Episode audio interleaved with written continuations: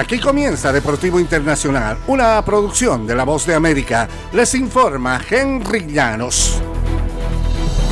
El jugador de baloncesto de 2 metros 24 centímetros, Víctor Wembanyama, compareció a su primera rueda de prensa en la NBA la mañana del miércoles, se acomodó en su silla y contempló el laberinto de cámaras. Denotando calma y estar completamente listo para lo que le espera el capítulo de Wembanyama en la NBA, ha comenzado lleva meses monopolizando la atención en el draft de la NBA y se da por descontado que los Spurs de San Antonio le tomarán con la primera selección la noche de este jueves. Desde que supe del draft de cómo es, quise ser el primero, dijo Wembayama. Creo que empecé a tener la visión de ser un jugador profesional de baloncesto cuando tenía 12 años. Mañana algo va a ocurrir, algo que he estado imaginando por muchos años y espero con gran emoción el momento de iniciar todo este gran sueño.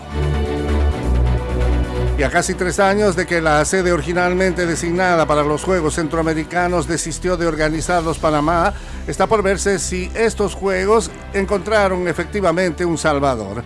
Por ahora eso es lo que asegura el jefe de la organización de estas justas regionales que se inauguran el viernes en la capital de El Salvador con la participación de 5.000 deportistas de 37 países.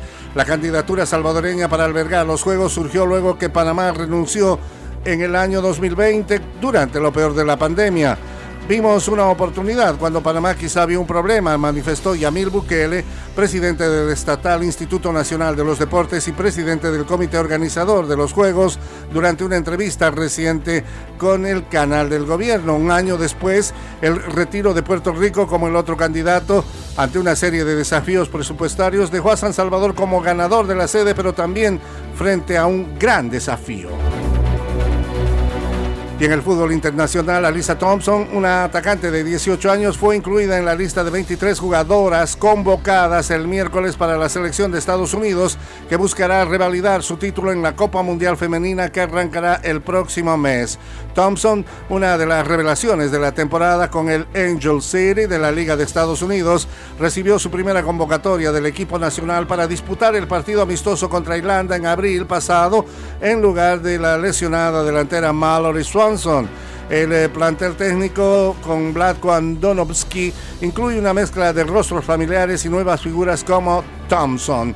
Nuestra expectativa es que el nivel esté en esta copa en el mejor momento del fútbol estadounidense, dijeron.